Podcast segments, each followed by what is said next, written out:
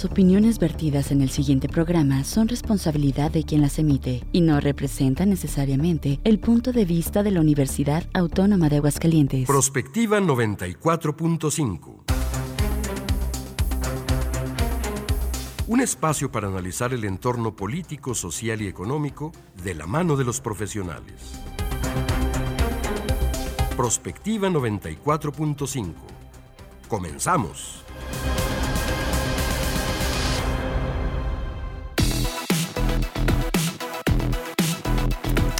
Hola, muy buenos días, bienvenidos a Prospectiva 94.5. Gracias a todos ustedes por estarnos acompañando. Estamos iniciando esta semana, es lunes, es 14 de agosto de este año 2023. Gracias a la gente que está en la sintonía de Radio UAA. Gracias, por supuesto, por estarnos acompañando el día de hoy en el resumen de los temas más importantes de la semana. Y tenemos varios, algunos en política y, por supuesto, la controversia de los libros de texto.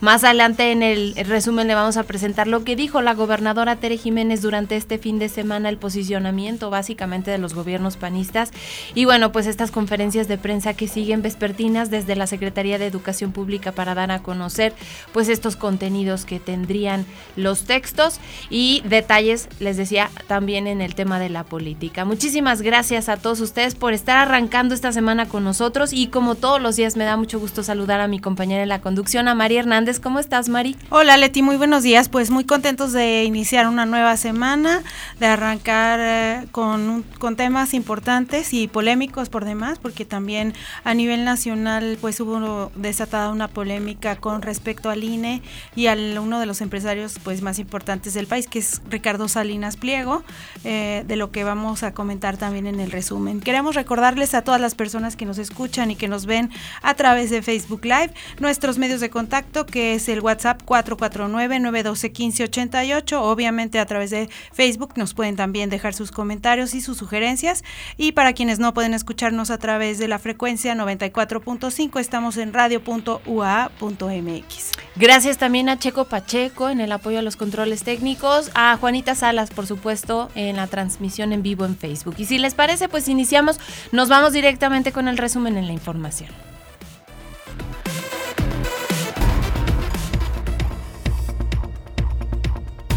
Pues empezamos justo con esto, el mensaje que emitieron a través de las redes sociales de la gobernadora de Aguascalientes, Tere Jiménez Esquivel. Ella hacía este anuncio durante este fin de semana, no se van a distribuir los libros de texto aquí en Aguascalientes en tanto las autoridades competentes no se pronuncien ante los distintos juicios de amparo promovidos por ciudadanos y organizaciones de la sociedad civil. En su mensaje destacó que se realizará un gran acuerdo por las niñas y niños del Estado con docentes y padres de familia para garantizar una educación humanitaria y pues de calidad a la infancia de la entidad. Por esta razón, anunciamos que los libros de texto gratuito no serán distribuidos en tanto las autoridades competentes se pronuncien ante los distintos juicios de amparo que ciudadanos y organizaciones no gubernamentales han promovido. Mientras tanto, Vamos a analizar y generar un gran acuerdo por las niñas y niños de nuestro Estado, con la participación de docentes, padres de familia y autoridades estatales, para garantizar la educación que queremos. En otra información, la Junta de Gobierno de la Universidad Nacional Autónoma de México emitió esta mañana un comunicado mediante el cual anuncia que se adelanta el proceso de elección del nuevo rector o rectora de la máxima casa de estudios del país. En el escrito difundido se informa que con base en sus atribuciones será el próximo 21 de agosto cuando se emita la convocatoria para el nombramiento de quien ocupará la rectoría en el periodo 2023-2027 y en donde se establecerán las etapas del proceso y cómo se darán a conocer sus resultados.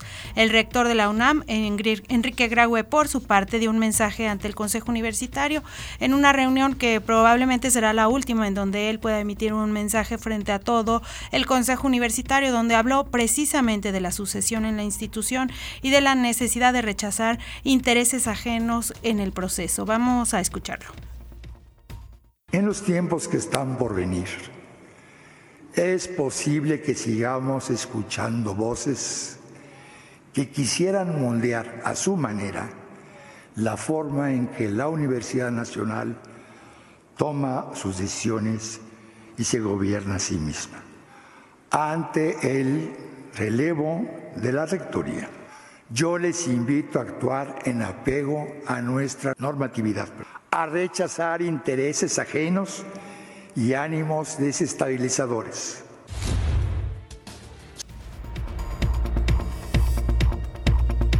Bueno, la Comisión de Quejas y Denuncias del Instituto Nacional Electoral señaló que Ricardo Salinas Pliego tenía un plazo no mayor de 24 horas para eliminar 70 publicaciones contra la senadora Citlali Hernández por considerar sus expresiones como violencia política en razón de género.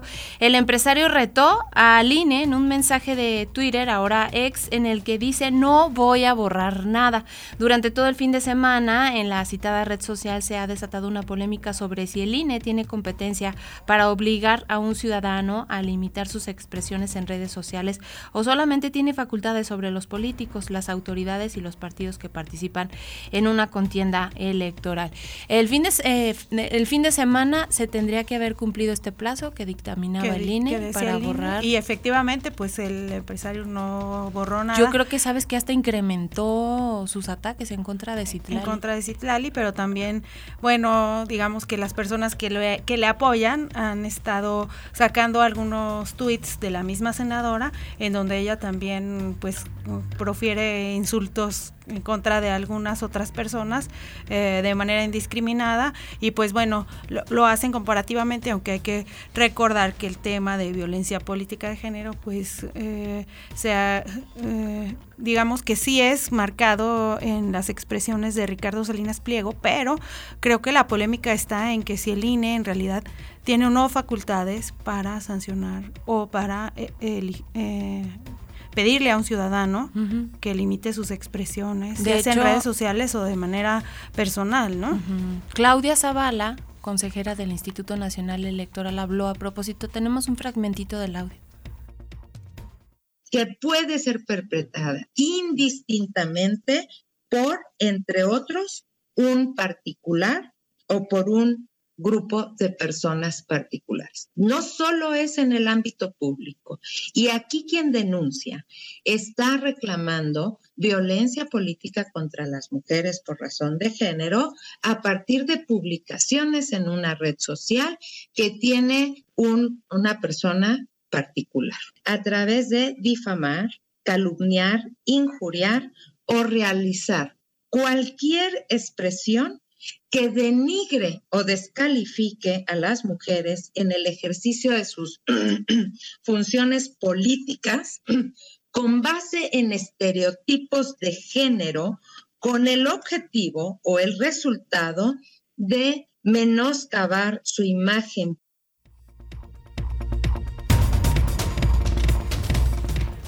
El Instituto Mexicano del Seguro Social otorgó cuatro jugosos contratos por más de 1.100 millones de pesos en asignaciones directas o licitaciones para favorecer a una empresa turbia con domicilios fantasmas y cuestionada por la Auditoría Superior de la Federación en sus precios y servicios, detectando incluso que no hay evidencia de que los servicios fueran necesarios. De acuerdo a una nota publicada por el diario Reforma, se trata del grupo PM Soluciones y PM Soluciones, que no figura en el registro público del comercio y que en diversos contratos ha otorgado direcciones distintas en las que no se encuentra ninguna actividad relacionada con la empresa. La empresa fue contratada por el IMSS hasta 2024 para el servicio de informática profesional de ciclo de vida aplicativo y continuidad operativa y desarrollo de software.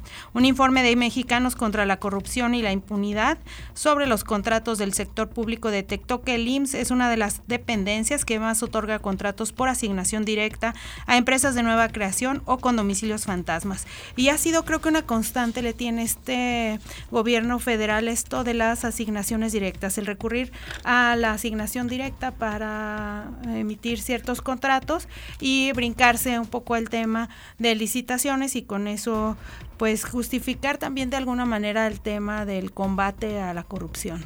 Fíjate nada más, combate la corrupción y ahora se da a conocer esta información. Entonces, pues vamos a ver qué es lo que dice el presidente de la República a propósito de este tema. Y seguramente ustedes ya vieron estas imágenes impresionantes, la gente desesperada corría al mar bueno, está terrible y son casi 100 las que han fallecido y cientos están desaparecidas a consecuencia de estos incendios en la isla hawaiana de Maui. Estas impresionantes imágenes de personas saltando al mar para huir de las llamas después de que los incendios forestales pues se vieran avivados por los fuertes vientos provocados por el huracán Dora. El presidente Joe Biden emitió una declaratoria de desastre debido a que se han incendiado vecindarios enteros y pues aún se estima que cerca de mil personas siguen desaparecidas y se ve la gente de plano así en el mar, pero es tanto el aire que está provocando este huracán que tienen que estar adentro en el agua y además tapándose, del humo. Las vías respiratorias. Pues. Está muy dura la situación allá. Y bueno, es un lugar, es uno de los lugares más turísticos de Hawái que también se van a ver ah, pues muy afectados por el tema de, estos incendios, ¿no? Y muchas personas que perdieron completamente sus viviendas y que no tendrán posibilidades económicas, al menos para reconstruirlas. Por eso la declaratoria de desastre que emitió el gobierno de los Estados Unidos.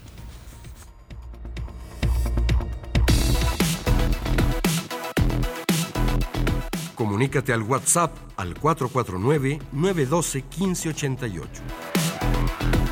Búscanos en Facebook como Radio UAA o en Instagram, Radio UAA 94.5 FM.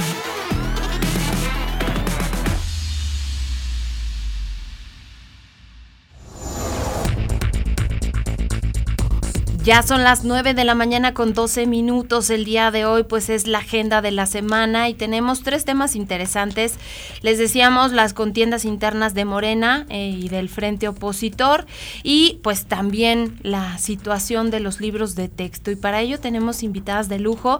Yo agradezco muchísimo esta participación, nuestro reconocimiento además a la licenciada Ana Silvia Lozano Galindo. Ella es periodista, jefa de información del periódico El Heraldo de Aguascalientes. Gracias Gracias, Ana Silvia, por esta participación. Gracias, Leti. Buenos días. Y también está con nosotros la doctora Ana María Navarro Casillos, Casillas, perdón, investigadora y jefa del Departamento de Comunicación aquí de nuestra máxima casa de estudios. Bienvenida, Ana. Gracias, buenos días. Gracias a las dos por estarnos acompañando. Y bueno, si les parece, vamos a empezar con el tema de los libros de texto gratuito a propósito de esta información que ya presentábamos. La declaración de la gobernadora Tere Jiménez de Esperar son cinco, cinco los asuntos que están en proceso y pues detrás de estos gobiernos que son panistas también hay asociaciones como la Unión de Padres de Familia. Ayer escuchábamos incluso al obispo de la diócesis de Aguascalientes pronunciándose para evitar la entrega de estos textos. La gobernadora dijo que iban a esperar a que se resuelvan los procesos legales, pero que se iba a poner énfasis en que el arranque del ciclo escolar pues sea lo mejor posible. El obispo dijo que pues tendrían que frenarse por los contenidos y a mí me llama mucho la atención pues estos discursos sobre todo porque nos platicabas Ana Silvia que por ejemplo ustedes ahí en el periódico ya revisaron algunos de estos libros de texto. Bueno yo quisiera que nos platicaras un poquito cuál es la, la opinión que te merece como periodista pues todo el contexto por supuesto y estas decisiones que se están tomando. Sí Leti fíjate que tuvimos eh, en mesa de redacción un ejercicio eh, ante el crecimiento del tema a nivel nacional y por supuesto el que Aguascalientes no, está exento, eh, el acuerdo de em, solicitar los libros al Instituto de Educación, los que están disponibles son de primero a cuarto, revisarlos en lo particular con todos los reporteros y em, a la vez hacer entrevistas con maestros eh, un poco en la intención de que más allá de todo este discurso mediático que se ha dado a las casi, casi, casi en las altas esferas políticas, aunque también con expresiones eh, muy fuertes de asociaciones no gubernamentales, desde luego, pero verlo aquí, eh, conocer los libros para saber de qué estamos hablando, para empezar, y platicarlos con los maestros que son finalmente los que están utilizándolos los que los van a aplicar y los van a interactuar con los niños y con los padres de familia. En lo particular, y, de verdad en una opinión muy, muy personal de lo que yo he alcanzado a ver en los libros, pues yo no les encuentro algo negativo. Que hay errores, los errores pues nunca serán para celebrarse, siempre hay que corregirlos.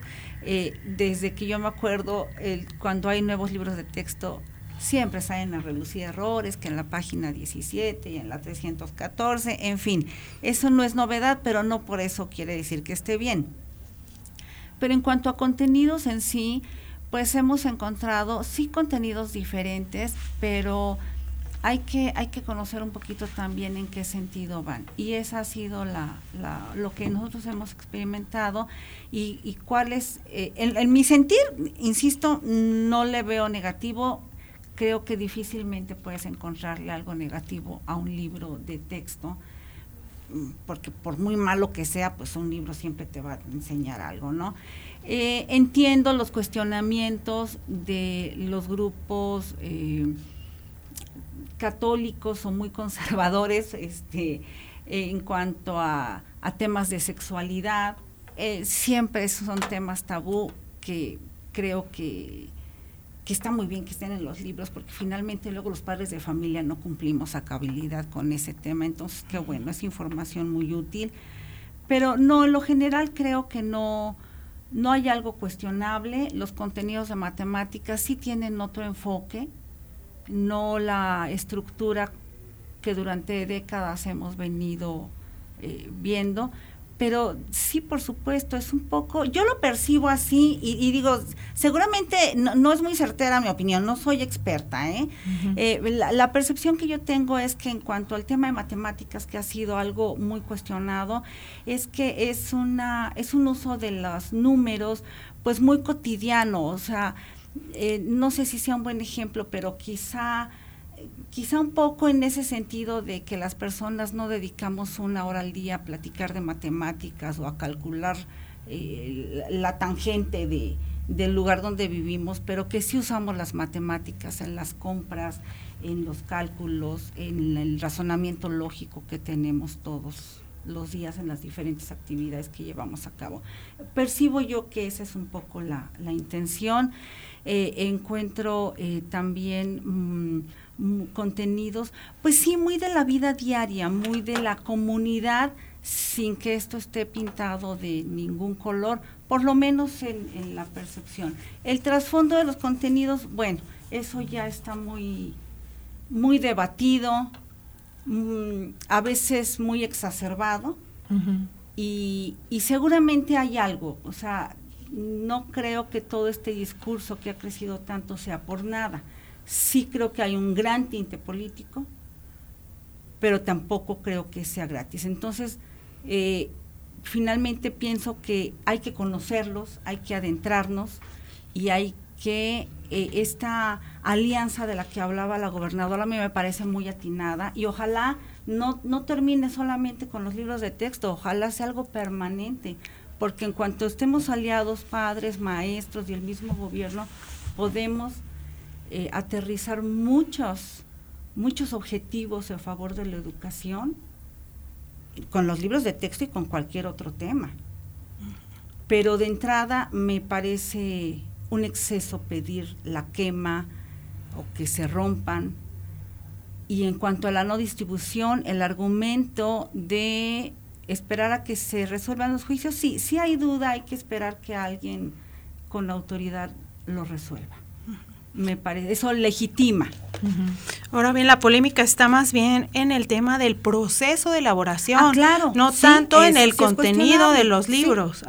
Entonces, pues creo que al final de cuentas la discusión pública se ha centrado en los contenidos y y el tema jurídico está en el proceso más bien. Y como decíamos fuera de la Ana, no necesariamente el, una lectura rápida de un libro de texto pues te va a dar ya una ideología diferente. Creo que a lo largo de nuestra vida todos hemos leído libros con contenidos de izquierda, de derecha y con ciertas temáticas, pero que además nos van formando un criterio, ¿no? Como personas.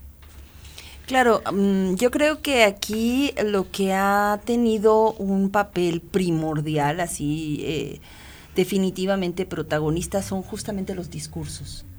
Los discursos mm, analizados desde todos los niveles. El primer nivel, el propio libro como discurso. Se le ha analizado como si un, como eh, cómo constituyen estos libros un discurso eh, que moderniza la educación o bien un discurso que va a, a mover conciencias hacia ciertas ideologías.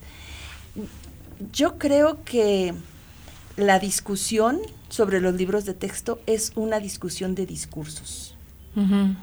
Eh, porque entonces estamos los, los que están en pro, los que están en contra, em, los que justamente están revisando con lupa, que y coincido, no está mal la revisión con lupa, es más, debe de hacerse en el proceso mismo de la producción del libro, tal como se ha mm, señalado también de manera muy incisiva, que, que a lo mejor faltó esta revisión con lupa. Eh, los discursos es lo que, lo que, es, lo que son protagonistas. Por ejemplo, me llama mucho la atención este eh, eslogan o hashtag, con los niños no. ¿No? O sea, de, no, es que estos libros van a afectar a nuestros hijos y siempre se pone en juego estas, estos componentes discursivos que llegan a eh, simpatías. Entonces, sí, si esto va a afectar a mis hijos, entonces soy simpatizo con lo que está en contra de que afecte a mis hijos. Si esto promoverá cosas que van en contra de mis valores, entonces voy a simpatizar con los discursos que señalan un efecto contrario a mis valores. Y, y justo en estas, en estos encontronazos de dimes y diretes, creo que sí se pierde muchas cosas de fondo una de las cosas que deberíamos de estar analizando, y bueno, se ha, se ha dicho, es eh, el proceso de elaboración fue muy secreto, por decirlo de alguna manera. Y entonces eso no fue más que un polvorín para empezar con todas estas reacciones, ¿no? Si desde un principio hubiera habido alguna claridad, o un manejo mediático también sobre la elaboración de los libros de texto adecuada, creo que también eso uh, jugó a su, en, su contra, todo, todo en secreto, todo en secreto, los, los maestros ya se van a capacitar y los maestros no sabemos qué vamos a usar, no sabemos qué, de qué vamos a hablar, y salen los libros, ocurre todo esto y luego viene ahora el discurso de la gobernadora, que también me parece que se quede en ese nivel de, la mera enunciación. No vamos a distribuir los libros de texto. Bueno, y entonces, ¿qué sí vamos a hacer? claro. Entonces, no que vamos a generar un ambiente en pro de la educación. No dijo nada. De cómo. Del cómo. Yo si fuera maestro o maestra de nivel básico, estaría temblando porque seguramente va a venir toda la consecuencia para mí. Claro. O sea, bueno, ahora yo no voy a tener libros para que usen los hijos, entonces, ¿qué, voy a tener que hacer como maestro? Como comentábamos también en algún momento, no me acuerdo si fuera del aire o en el aire.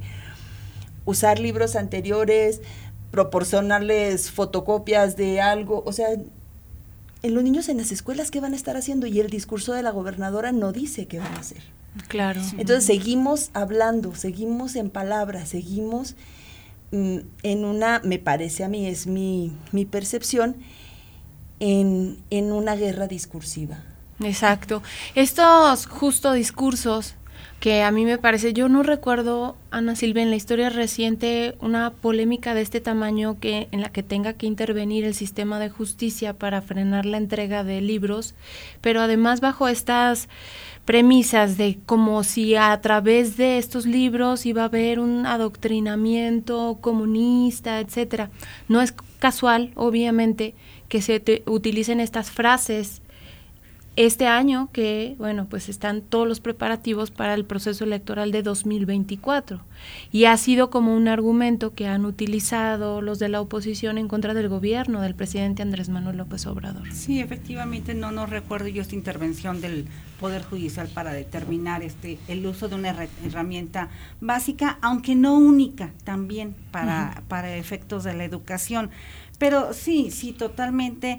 El banderazo a la campaña política lo dio el propio presidente. Sí. Con sus elementos que puso en juego para la, para la candidatura presidencial y, y obligó a la oposición a hacer lo mismo. Y entonces esto, pues finalmente es campaña. El, el tema de los libros de texto pasó de ser una herramienta de las aulas a una herramienta de las urnas, porque escuchar los, los mensajes de, de los actores políticos más sobresalientes, mm, pues por favor, no, o sea, no, no, no les creo uno, ya no digas la mitad, mucho menos o nada de esos eh, enfoques que le están dando al contenido que seguramente, bueno, no sé si lo conozcan o no, ojalá si los conozcan, ¿no? Pero eh, es, es un tinte totalmente político y efectivamente no están resolviendo nada.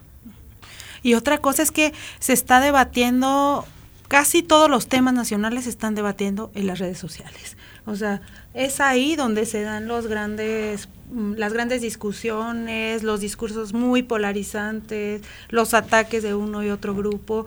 Eh, ese es, eh, digamos, la arena ¿no? de, conflicto. Sí, claro, las redes sociales han venido a constituirse en la nueva plaza pública del debate. Ciertamente el uso de los medios de comunicación tradicionales, pues sí se puede seguir sosteniendo esta clasificación, eh, eh empezando por la presidencia de la República, pues ha sido también muy presente, pero eh, justamente hablando de si el INE tiene o no atribuciones para marcar algunos señalamientos, eh, es que las redes sociales han venido a, mm, plantear serios problemas para la legislación en general, o sea, nos ponen en un en un debate constante entre qué es libertad de expresión, cuáles son los derechos que se pueden reconocer y atribuir y ejercer en esta expresión y cuáles son las leyes que podrían o no regular esas expresiones. Entonces, la, lo que ocurre en redes sociales es que mm, ante estas pues ante estos debates de, lo que es legal o no, los límites en dónde están, pues de pronto todo ocurre. Entonces viene la polarización, vienen los encontronazos, viene lo que cualquiera puede decir, lo que sea, pero no nada más es lo que se puede, sino la trascendencia que se tiene. Una cosa dicha en una red social puede ser tremendamente trascendente en tanto que se vuelve mm, muy visto, muy, muy comentado y desata, como, como bien lo dices, Mari, unas pasiones ahí que no son inocuas, o sea, que sí tienen unas consecuencias muy serias en la opinión pública, en el actuar de, los, de, lo, de las autoridades y de la gente, eh, entonces, sin duda es un tema de mucho análisis también lo que ocurre en las redes, sociales, y eso es lo que ha ocurrido en todos estos temas que ustedes presentaron en el resumen, ¿no? En estos días eh, no podemos soslayar la presencia de las redes, no podemos voltear nuestra mirada a, a, lo que pasa ahí. Decías hace ratito, Leti, de de cómo los libros de texto quizás no hayan levantado estas polémicas antes y no, pues sí ha habido desde tiempos de Lázaro Cárdenas, bueno, desde que iniciaron los libros de texto gratuitos, han estado en el, en el ojo del huracán, no sé si con la intervención legal, me parece que no, porque había otro, otro aparato estatal diferente, pero, pero qué más de libros, pero siempre con esta cuestión de van a afectar las conciencias pero no había redes sociales. Claro. Entonces ahora el componente de las redes sociales es lo que viene a, hacer más interesante todo toda la discusión. Oye, y ojalá que todo esto pues llame a los papás, ¿no? No solamente por esta polémica, sino que pues en general estemos como más pendientes, ¿no? De qué es lo que viene eh, pues de apoyo para los maestros en la formación de nuestros hijos. Ya son las 9 de la mañana con 29 minutos, vamos a hacer una pausa, los seguimos invitando para que participen eh, con nosotros. La línea abierta 449-912-1588, nos pueden hablar, nos pueden mandar su mensaje de texto, estamos también en vivo en Facebook Live, Radio UAA. Vamos a este corte, no se vayan, regresamos con más.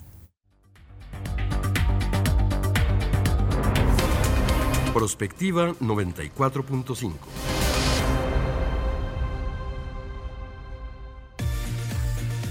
XHUAA 94.5 MHz de frecuencia modulada. estudios y oficinas en el edificio 14 de Ciudad Universitaria. Aguascalientes, México. Radio UAA, proyección de la voz universitaria. ¿Qué pasaría si perdieras tu INE?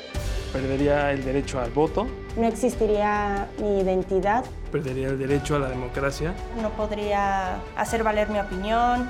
Sin mi INE no podría hacer nada porque me la piden en todos lados para todos los trámites. Si perdiste tu credencial o perdió vigencia, acude al módulo y actualízala. Haz tu cita en INETEL 804-33-2000 o en INE.mx. Mi INE es valioso porque me identifica y me suena. INE. El fentanilo es una de las drogas más peligrosas que puedes probar. Es muy difícil detectarlo. No tiene olor ni sabor. Te lo pueden ofrecer en polvo blanco, pastillas o aplicado en pequeños pedazos de papel. También lo mezclan con gotas para los ojos o aerosol nasal o lo añaden a dulces o golosinas. Por eso, cuando te ofrezcan cualquier sustancia, la que sea, nunca aceptes. Si te drogas, te dañas. La felicidad que necesitas está en ti, con tu familia, tus amigos y la comunidad. Secretaría de Educación Pública. Gobierno de México. Las modas vienen y se van. Y hoy, el cristal o metanfetamina está de moda. Pero lo que viene y no se va son sus efectos dañinos. El cristal quita el hambre y el sueño, provocando alucinaciones y psicosis. Es muy agresivo para el cuerpo y la mente. Ahora el narco le añade fentanilo para engancharte desde la primera vez. Y el fentanilo mata. No te arriesgues. Si necesitas ayuda, llama a la línea de la vida 800-911-2000. Secretaría de Gobernación. Gobierno de México. En nuestro reloj, las 9 con 31 minutos. Prospectiva 94.5.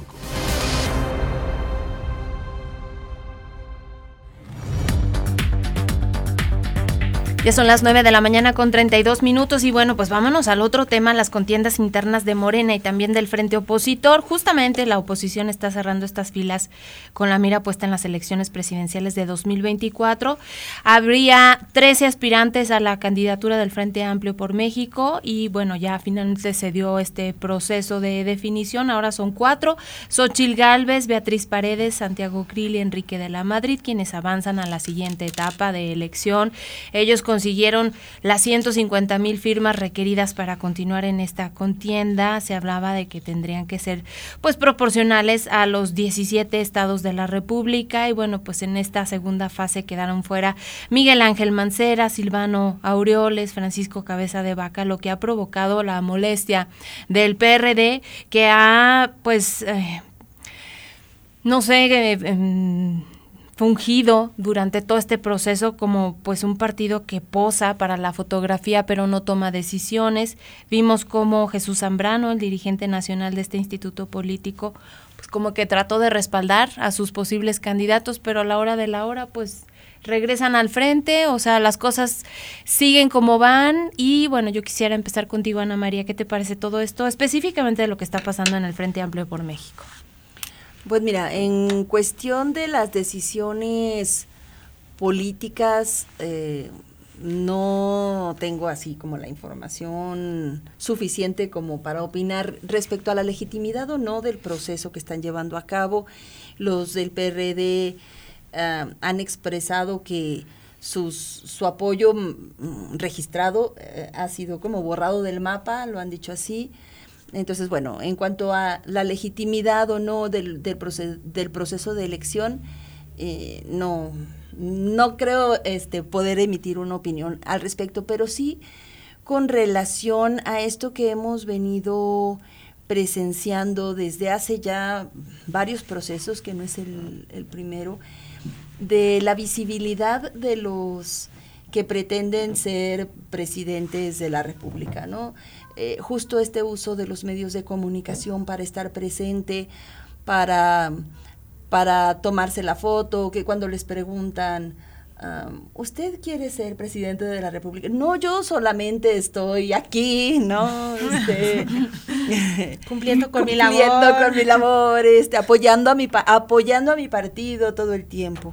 Entonces son cuestiones que, que hemos venido viviendo y que sin duda eh, en este frente amplio han tenido que analizar de manera muy seria porque, vuelvo al manejo mediático, de los candidatos de Morena, que son sin duda para ellos el, el blanco al que apuntarle, pues ha sido contundente.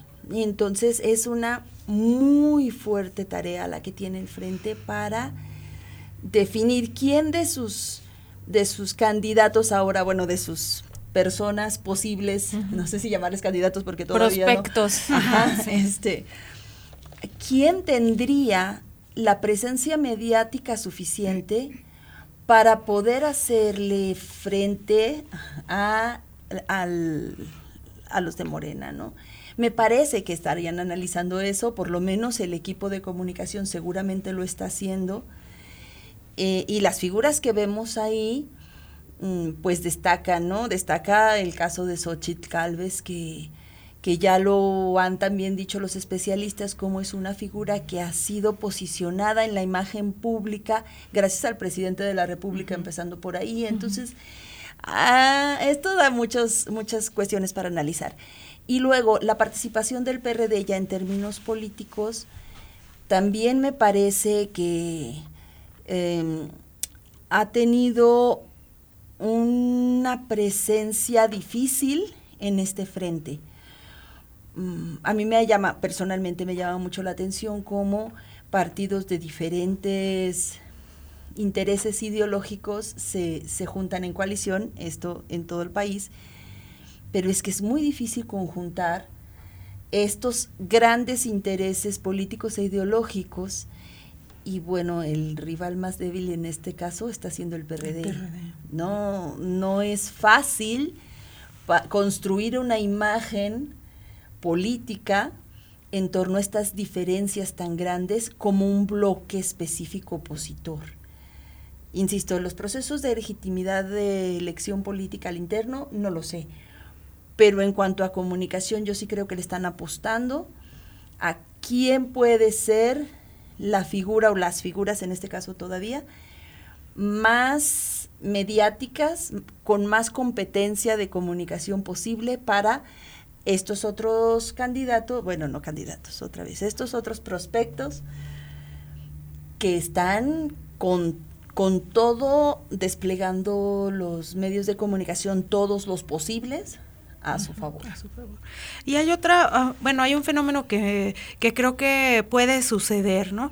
Que es que ahora que ya quedaron los cuatro finalistas y ante el un poco desdibujada presencia de Xochitl Galvez durante las últimas semanas, como que de repente surgió como un gran boom, todo el mundo hablaba de ella y todo, y en las últimas semanas pues se fue como desinflando un poco, pero lo vimos en el primero de los diálogos del frente, donde estuvieron ya los cuatro finalistas, que Beatriz Paredes, pues de alguna manera la levanta a la hora de hacer cierta polémica con ella, ¿no? Y entonces, pues creo que ahí es también un juego mediático entre las candidatas, aunque Beatriz Paredes, pues bueno, tiene muchas más tablas, digamos, en cuanto a política y todo, lo cual no le da las simpatías con la gente. Sí, exactamente. Parece más estrategia, ¿no? De, de, de, ambas, porque si bien Xochitl podría, podría parecer que está en su mejor momento, eh, no, efectivamente no tiene la, la experiencia o no se le ha visto, no sé, no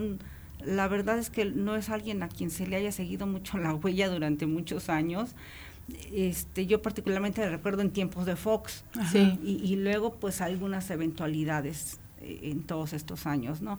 Y, el caso de Beatriz Paredes, pues es otra, efectivamente tiene todas las tablas, toda la experiencia, todo el conocimiento, e, el roce, eh, vamos, pero no sé si sea su momento. La verdad es que Beatriz a lo mejor hace, no sé, 10, 12 años pudo haber sido alguien muy fuerte y, y, Santiago Krill pues también así como que como que pues nada más está, ¿no? Pero bueno, entre ellas dos, este, sí, sí llama la atención ese, ese juego que parece más estratégico, en donde, pues no sé, podría parecer que Xochitl sería la que, la que irá al frente, ¿no? Quién sabe si le alcance. Claro. Eh, dentro de las figuras, bueno, pues vemos a dos, como decías, Ana Silvia, Santiago Krill y Beatriz Paredes, pues son políticos de toda la vida que han estado en, distintas trincheras y pues caras nuevas, a lo mejor pues sí, Xochitl y eh, el hijo de Miguel de la Madrid, Enrique de la Madrid. No sé si se ha arriesgado Ana María, porque bueno, van a continuar estos foros, justo por lo que le pasó a Xochitl con Beatriz Paredes. Fíjate, son 17 de agosto en Tijuana, 19 de agosto en Monterrey, 22 de agosto en León, Guanajuato, 24 de agosto en Guadalajara y 26 de agosto en Mérida. Después de todo esto se va a hacer un sondeo de opinión desde donde van a consultarle a la población, pues cuál creen que sea la mejor eh, opción, ¿no? No dudo que influya, pero sí sé que al final la, la decisión la van a tomar pues los políticos. dice el presidente que Claudio X González está detrás de todo esto. Llama la atención primero si eh, estos foros pueden, pues en lugar de ayudar quizás exponer a Xochil Gálvez, que la han pintado también como suele hacerlo la oposición, pues como una historia, una mujer humilde que creció, pues a lo mejor no en las mejores condiciones, que vendió gelatinas, que fue creciendo, que participó en las administraciones políticas, etcétera. ¿Cómo ves tú todo esto?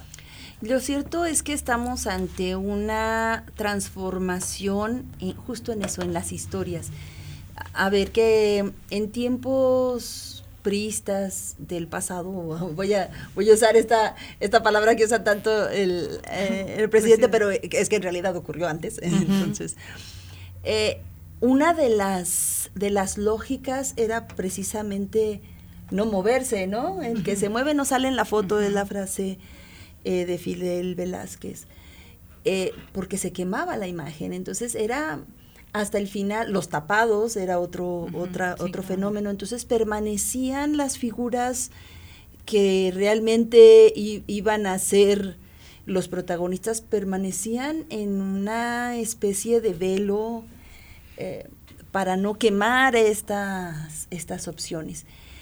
Hoy estamos viendo absolutamente lo contrario. Entre más visibilidad eh, se tenga, se podría creer que son quienes por esta visibilidad van a ganar simpatías. Pero yo creo que estamos en la conjunción, entonces no sé las mentes estrategas políticas de, PRIPAN, cómo estén percibiendo este, como, como decía, este, como se decía antes, es este boom de Xochitl Galvez, si ya está en su pico máximo, lo que le va a quedar quizás sea un declive, quizás no lo sé, no lo podemos saber, porque estamos en, una nueva manera de hacer política. Ahora sí, entre más visible eres, más vulnerable eres también a los ataques de tus adversarios políticos. Eh, que creo que es una cosa que le ha pasado mucho a Santiago Krill, por, bueno, a Xochitl, pero esto le ha venido a jugar a favor en vez de en contra. En el caso de Santiago Krill, me parece que sus adversarios políticos han, han sabido mostrarlo en situaciones, por ejemplo, que cuando se le muestra enojado, que se le muestra intransigente, o sea, se ha ido construyendo por parte de los adversarios una imagen adversa a lo que a lo mejor sería lo más conveniente en términos de simpatía. Eh, no puedo desentrañar las mentes de los estrategas políticos, pero quizás estos, como dices, esto, mucha exposición de estas personas jueguen contra, no lo sé, la gente también tiene sus maneras de reaccionar ahora eh, con ciertas características, por ejemplo, puede dar su simpatía a alguien, pero luego estar harto de ese alguien. Puede ahorita estar interesado en los dimes y diretes y al final, en el momento de la elección, ser totalmente ajeno y no vas a votar. O sea, a lo mejor las consultas dicen que el candidato tiene muchísima aceptación, pero si en las urnas no se refleja, no se refleja ahí, es. donde va a estar el asunto también decisivo. Por lo tanto, no tengo una respuesta definitiva, pero creo que nadie la tiene. o sea, creo que el, chiste de esto es que nadie la tiene. porque es, e, es, verdad que, por ejemplo, muchos han tenido una exposición no mediática, sino de redes, pues, o sea, demasiado comparado con como se hacía antes. Por ejemplo, Marcelo Ebrard, ¿no? Que, que ahora lo vemos tropezándose, bailando y cosas que a lo mejor ni siquiera van tanto, o por lo menos a mí no me parece que van tanto con su personalidad, pues, ¿no? Se ve desfasado, se ve desfasado Marcelo no sé, como que a mí en lo personal siempre me ha parecido eh, pues muy don, ¿no? Muy un señor este muy formal, muy formal, con una personalidad recia y sí este ahora todas esas eh, curiosidades que hace por la calle, en el aeropuerto, en el taxi, en cosas así, este, mm, creo que también lo, le, diluyen esa fortaleza. Pero bueno, pues hay que llegarle a todos y entonces seguramente esa es la apuesta, ¿no? Que, que quienes no quieran una figura tan formal, pues a ver si así los conquista. Pero no sé, está no, va con él, no se ve genuino. No, no se ve ni natural tampoco. Este fin de semana le regalaron una manzana en algún estado de la República que andaba de, de gira y la agarra hasta como que con reserva, ¿no? Y le dice el, pues la persona que le da la manzana le dice, pues cómasela y se queda viéndola y dice, se la voy a llevar a mi esposa. se la voy a llevar a mi esposa. se la lleva, ¿no? Sí, Sí, imagínate. Oye, eh, por ejemplo, hablando de las corcholatas, Ana Silvia, Mm, estamos viendo que ya hay como de pronto encontronazos o discursos en contra entre ellos mismos, especialmente Marcelo Ebrard justo, que es el que ha criticado a Claudia Sheinbaum, y Noroña también que dice que Claudia Sheinbaum está muy a gusto con la derecha, sobre todo porque hay una ola azul de panistas que no renunciaron al partido, pero que pues no se ven como identificados con Xochitl y prefieren apoyar a Claudia Sheinbaum. Pues sí, es que, bueno, es que insisto, hay, ahora sí que en gusto se rompen géneros y creo que esa, la competencia de Morena está dividiendo mucho también el, a la, oposición. la fidelidad del votante de oposición. ese, ese es un claro ejemplo porque en el termómetro diario que uno puede tener en, en las pláticas o... Eh, em, sale, ya, ya está presente, muy, muy arraigado ese tema y efectivamente entre Marcelo y Claudia hay quienes prefieren a Marcelo y entre Marcelo y Xochitl y además las mismas encuestas que luego ya circulan tanto en redes y que te plantean esos escenarios, yo creo que sí, esa, esa dureza del voto ya no es tan fuerte y, en el voto general, pero en las militancias, eso también puede dar, también puede dar un giro muy, pues muy notable. Creo sí que la, lo mayor es, ha sido entre Claudia y Marcelo y Noroña, bueno, Noroña... Eh, pues ya estamos acostumbrados a su forma de ser. Él para todo tiene y en todo está o quiere estar, pero sí hay sí se está rompiendo, creo yo, poco a poco, porque todavía en, lo, en el discurso eh, se apela mucho a la, a la, fidelidad del voto duro o de la militancia, pero sí hay un rompimiento. Y te pongo otro ejemplo, eh, el anuncio que hace el jueves, de jueves para viernes, Movimiento Ciudadano, que insiste en que va solo y que va con ya sea con Samuel García o con Luis Donaldo Colosio, también generó y me llamó la atención el fin de semana que dicen, este, bueno, pues es que con, con la alianza, eh, con el Frente Amplio, pues no hay, salvo Xochitl últimamente, pero no hay unas figuras de, peso. No. No hay por dónde.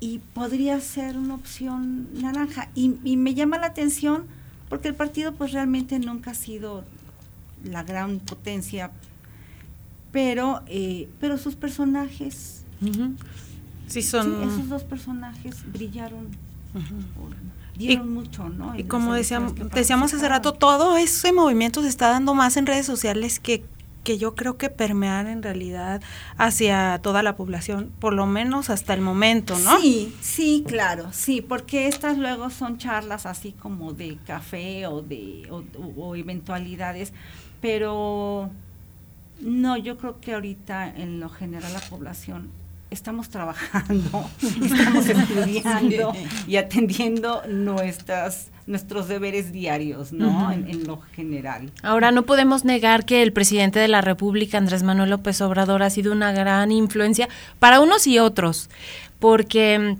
Vemos, por ejemplo, dicen algunos que la mm, pues posible candidata y las encuestas y además que es la chiqueada del presidente Claudia Sheinbaum sería la opción, ¿no? Desde Morena. Y vemos los discursos de Claudia Sheinbaum con esa pues sencillez, con hasta el mismo tono y en redes sociales la exposición va en ese sentido, ¿no? Cuando Claudia Sheinbaum copia todas las frases del presidente Andrés Manuel López Obrador y también estas redes sociales que buscan como mostrar este lado humano, como la sencillez, como la empatía con la gente, que fue lo que le funcionó al presidente Andrés Manuel López Obrador para ganar la contienda electoral del 2018. Sí, sin duda Claudia Sheinbaum está aprovechando desde hace ya mucho tiempo, eh, la figura del presidente para construir su propia figura. Mm, es notable la, la, copia, como dices en frases, en modo de hablar, hasta en la velocidad del hablado. Sí, cómo no. Esa es muy, muy, muy, eh, llama mucho la atención. Esto, por supuesto, esto nos, nos ha guiado desde hace tiempo en saber pues las aspiraciones de una a la presidencia y del otro para una continuidad, ¿no?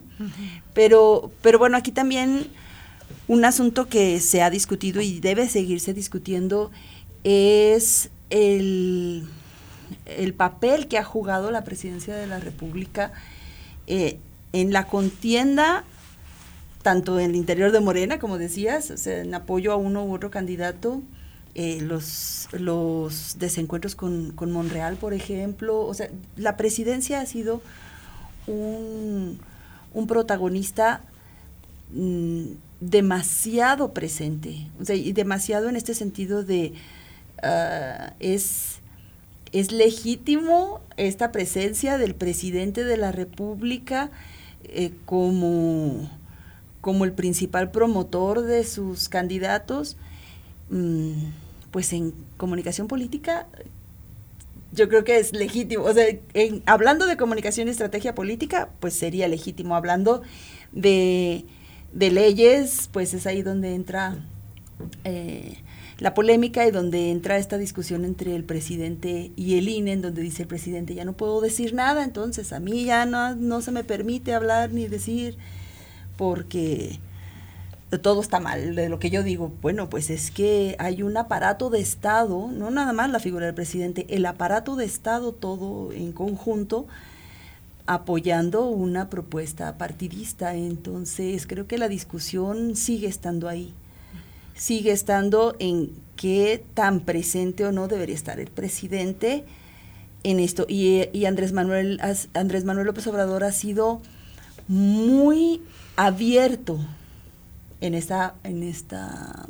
participación y en esta propagación de un discurso de partido que anteriormente los presidentes también hacían, pero por lo menos este mm, no tenían, como ahora tiene el presidente, esta, pues es que no sé si decirle desfachatez o claridad para decirlo. No estoy diciendo que estuvieran bien antes y mal ahora, no, no, al contrario, sino que es un tema de análisis importante y de reflexión, porque es una figura, la figura pública que se supone debería permanecer ah, al margen. al margen o por lo menos neutral en tanto que gobierna para todos los mexicanos, no nada más para los que pueden o no votar por su partido. Y ahora también hay que decirlo, él fue el que promovió que se hiciera una reforma electoral para que no hubiera una intervención tan directa del presidente y ahora él mismo está promoviendo pues que se haga en contrario, ¿no? Esta pues Sí, porque, porque la legislación electoral respondió mucho a las exigencias eh, pues muy eh, fuertes, vamos, de, de, cuando los otros presidentes hacían o decían algo y siempre tenían a Andrés Manuel ahí este, exigiendo, reclamando lo que ellos hacían. Así nacieron muchas muchas reglas, se, acotó mucho, tanta desconfianza, tanta eh, tantos candados que se impusieron y ahora él ha abierto todos los candados porque efectivamente eh, dices ha sido un gran protagonista. Yo creo que ha sido el, protagonista. Él. ha marcado los tiempos los nombres él hizo a Xochitl. Y diario. y lo, es, diario. es diario a, las, la, mañana. Sí, exactamente. Entonces, él es el, el protagonista electoral. Sí. y Decía Ana María, no sabemos si lo hace con esa claridad o esa desfachatez y también hay que decir, en las eh, anteriores administraciones, pues el control, o al menos lo que señala el propio presidente Andrés Manuel López Obrador, el control del presidente hacia los niveles distintos de gobierno era absoluto.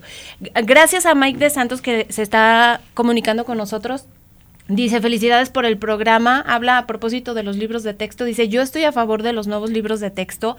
Todo cambio es bueno, todo es mejorable y perfectible. Además, estos son solo un apoyo para los maestros. El que al final va a seguir enseñando y educándose al maestro con su experiencia. Eh, tacto educativo y herramientas pedagógicas. Muchísimos muchísimas gracias. Saludos a Mari, dice. Gracias. bueno, es que es un compañero de la prepa que el fin de semana estuvimos en una reunión y les platicaba de este programa y pues ahora lo esté escuchando. Saludos, Miguel. Gracias. Pues ya estamos casi sobre el tiempo. Yo quisiera en un minutito que las dos nos pudieran dar una conclusión a propósito de este tema político del tema político y, si te digo del libro de texto. A ver, como tú quieras. sí. Creo que dentro de este ejercicio que hicimos de revisión de los libros hay algo que me parece y, que, es lo diario.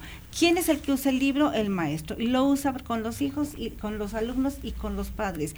El maestro conoce su comunidad, conoce eh, los padres, ya sabe cuál padre es difícil, cuál mamá es más dedicada, tiene un conocimiento eh, de verdad muy, muy detallado de su salón de clases. Y entonces el libro de texto efectivamente es una herramienta, pero atrás de un libro de texto está la preparación del maestro, las, eh, eh, su experiencia, su trayectoria, su conocimiento de su comunidad, y ahí es donde realmente podríamos ver un acuerdo para darle el uso debido al libro de texto, y si no lo hay, seguramente ese maestro va a tener la capacidad de crear otras herramientas. Pero en un libro de texto no se quema, no se rompe, por malo que sea, nos va a enseñar por lo menos cómo no se hacen las cosas. Claro, muy bien. Y el maestro lo va a saber hacer. Ana María, ¿de qué quieres cerrar tú? Bueno, respecto a los libros de texto coincido totalmente y nada más un comentario. Nadie eh, en todo este tiempo, me parece, ha tomado en cuenta verdaderamente a los niños. Todo ha sido un golpeteo o debate o defensa o como se le quiera llamar, político. Seguimos siendo una sociedad centrada en los adultos y los niños pues están ahorita de vacaciones aquí en Aguascalientes y, y ya veremos qué pasa con ellos. Y con relación a eh, la exposición mediática de los candidatos, de otra vez, que no son candidatos, pero para todos nosotros ya, casi son, eh, me parece que eh, debemos analizar con, lupa todos y todas eh, las expresiones que vemos en redes sociales, las expresiones que vemos y escuchamos en los medios de comunicación. Creo que hoy más que nunca hace falta un criterio muy informado, un criterio propio que nos permita tomar una decisión basada realmente en una eh, compilación de esto de información y no solo en lo que otros dicen que tenemos que pensar o de la manera en que tenemos que votar. Exactamente, muy bien. Pues muchísimas gracias a ambas por haber participado aquí con nosotros, un honor. Que estén aquí. Gracias. Gracias. Nos vamos, Mari. Nos vamos. El día de mañana tenemos un tema interesante a propósito de que es el día de la romería de la Asunción. Vamos a hablar sobre el turismo religioso en Aguascalientes, bueno, y en todo México. Así es. Ojalá que nos puedan acompañar en punto de las 9 de la mañana. Gracias a Checo Pacheco, gracias a Juanita Salas, pero sobre todo gracias a ustedes que nos siguen todos los días. Los invitamos mañana en punto de las 9 y por supuesto que no se despeguen de la sintonía de Radio UAA. Soy Leti Medina. Gracias y excelente inicio de semana. Prospectiva 94.5. Un espacio para analizar el entorno político, social y económico de la mano de los profesionales. Prospectiva 94.5.